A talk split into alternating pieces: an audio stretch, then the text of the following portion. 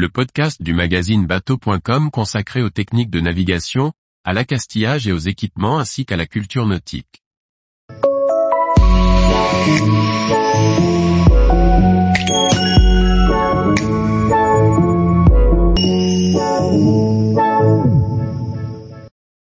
Sécuriser les plages en août, la SNSM appelle à l'aide face au manque de personnel.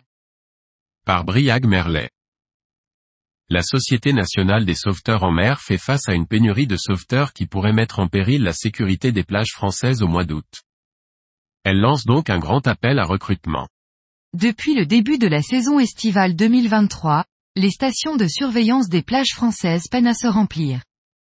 En effet, une forme de pénurie de sauveteurs se fait sentir pour plusieurs raisons.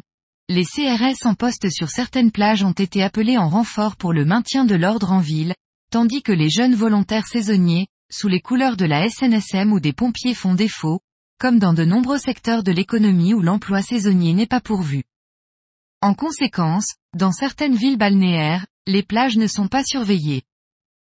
En conséquence, la SNSM lance un appel urgent à recrutement pour le mois d'août 2023 auprès des personnes titulaires des qualifications réglementaires, à savoir le BNSSA et le PSE1. Exceptionnellement, ils pourront rejoindre le dispositif de manière accélérée, alors que la formation habituelle dure un an avant d'être sauveteur SNSM sur les plages. Les diplômes complémentaires, à savoir le PSE2, le permis côtier, le CRR et le SSA littoral mention plage seront réalisés en 2024. Les sauveteurs saisonniers sont salariés des communes où ils opèrent. De plus, les personnes recrutées en août 2023 bénéficieront d'un logement gratuit sur place durant leur engagement. La campagne de recrutement anticipe également l'année 2024, qui s'annonce également délicate sur les plages. En effet, les CRS, réquisitionnés comme secouristes pour les Jeux Olympiques, feront défaut, avec un besoin accru de sauveteurs SNSM. L'association invite donc les candidats à s'engager dès maintenant pour se former en vue de l'été 2024.